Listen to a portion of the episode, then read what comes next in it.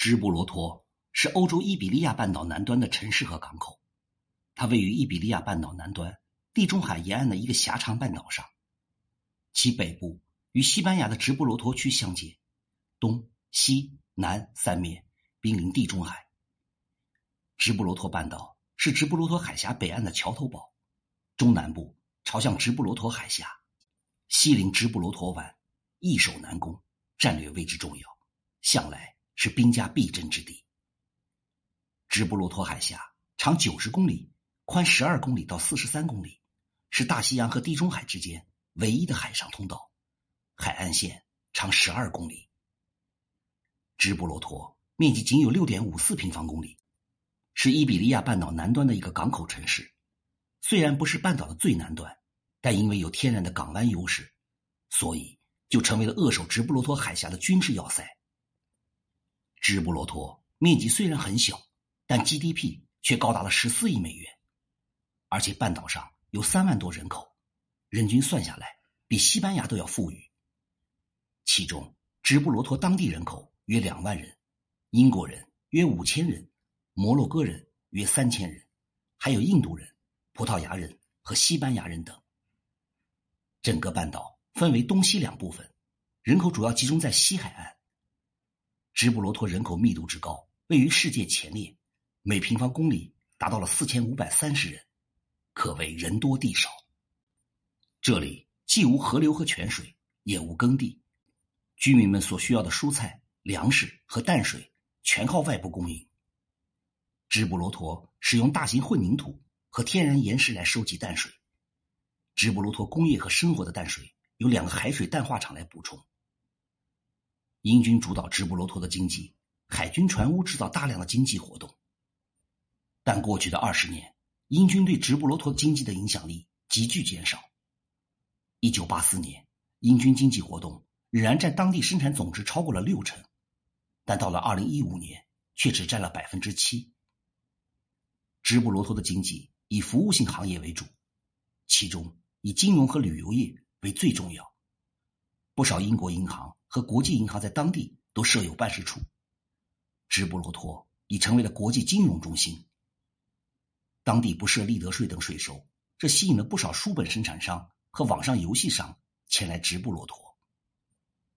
公元八世纪，阿拉伯人入侵伊比利亚半岛时，从直布罗陀登陆，直布罗陀成为了北非信奉伊斯兰教的摩尔人侵略欧洲的踏脚石。摩尔人在伊比利亚半岛的南部。成立了若干小国，并接受基督教和伊斯兰教共存。在十一到十五世纪时，西班牙和葡萄牙人抗击要统一信仰的北非穆斯林侵略时，和一部分混血和信奉伊斯兰教但宽容基督教的欧洲摩尔人联手，驱逐侵略者。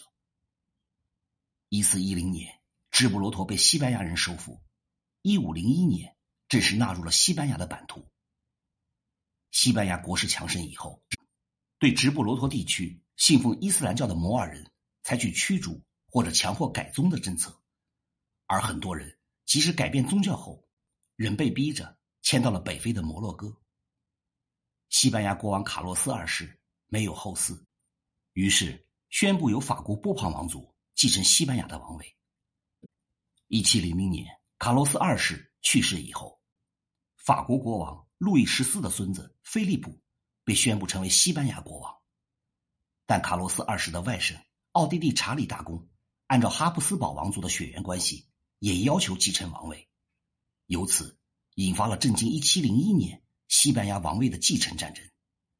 英国和荷兰支持查理大公，于是其联军在1704年攻占直布罗陀，并建立了军事要塞。1713年，交战双方签订了乌德勒支合约。承认了菲利普的西班牙国王地位，作为交换条件，直布罗陀被割让给了英国。一七七九年到一七八二年，法国、西班牙趁北美爆发独立战争，针对英国发动了直布罗陀大围攻，但是以失败而告终。一八三零年，直布罗陀正式成为英国的殖民地和主要海军基地。此后，直布罗陀的一切军政事务。均由英国王室委派的总督督管。一九零九年，英国在直布罗陀与西班牙本土之间的中立地带修筑军事基地和机场，并设有栅栏，形成现今的边界。然而，西班牙从未放弃收复直布罗陀的要求，一直声称拥有直布罗陀的主权。第二次世界大战以后，西班牙加强了收复活动。在两个世纪中，直布罗陀一直是大英帝国版图中最重要的战略据点之一，尤其是在苏伊士运河开通以后，其战略价值更是上升。与马耳他岛、埃及的亚历山大港一起，成为了英国控制地中海的三大支点。在二战时期，直布罗陀是英国在西地中海的重要海空基地，向东可以支援马耳他。向西可以迁出大西洋，地理优势十分明显。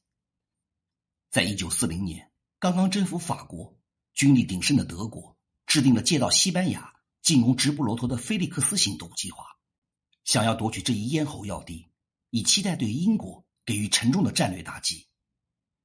德国作战部长约德尔将军提出了占领西班牙、直布罗陀、北非以及苏伊士运河，切断英国本土。与东方殖民地之间的联系，作为登陆不列颠岛的一个替代方案。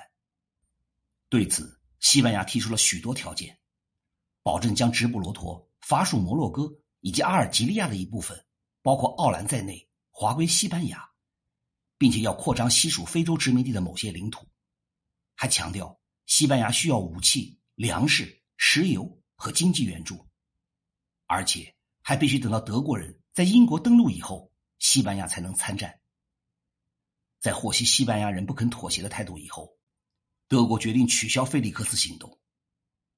从某种意义上来说，这一举动成全了直布罗陀海峡对于维持英国海上霸权的作用。毕竟，尽管英国控制了直布罗陀，但是海峡的大部分仍然掌控在西班牙的手里。如果西班牙在靠近海峡的地区设置巨炮，很轻松的就可以封锁海峡。但是，西班牙的中立决定是理性的，因为它与法国相邻。如果加入德国一方的战营，有可能导致全境被占领，而英国也有可能夺取西班牙在大西洋上的加纳利群岛。二战以后，一九五六年，西班牙加入了联合国。从二十世纪六十年代开始，随着世界范围内反殖民主义运动的深入，西班牙也想借着这一浪潮收回直布罗陀。因此，在联合国开展了一系列的外交活动。一九五九年，西班牙就要求联合国敦促英国归还直布罗陀的主权。一九六六年，联合国大会又通过决议，敦促加快直布罗陀的非殖民化。这一态势引起了直布罗陀当局的紧张，绝大多数人不愿意归属到西班牙。一九六九年，直布罗陀地方议会通过了自治宪法的规定。宣称直布罗陀是英国的一部分，这引发了西班牙的强烈抗议。一直到一九八五年，西班牙为了加入欧共体，才完全撤除封锁措施。尽管西班牙和英国方面一直在断断续续的围绕着直布罗陀的主权归属问题进行谈判，但是双方并没有取得太大的进展。西班牙提出的方案大体上是先共治再移交的思路，直布罗陀人。仍然可以保留英国的国籍和高度的自治权，但是这一方案始终得不到直布罗陀人的认可。西班牙当然希望收回直布罗陀，这不仅有利于提升西班牙的国际声望，也有利于增加国内的凝聚力和政权的合法性。尽管英国已经相对衰落，但是西班牙仍然与之相差悬殊。从经济角度来说，英国是世界上第五大经济体。原来欧盟内的第二大经济体，西班牙是欧盟内的第五大经济体，GDP 大概相当于英国的一半左右。在军事力量上，英国拥有独立的核力量，军队人数是西班牙的两倍以上，尤其是海军方面，皇家海军仍然是世界上最先进的海军之一，也是为数不多的蓝水海军。实力差距导致西班牙在英国面前挺不起腰板这也是无法收回直布罗陀的主要原因之一。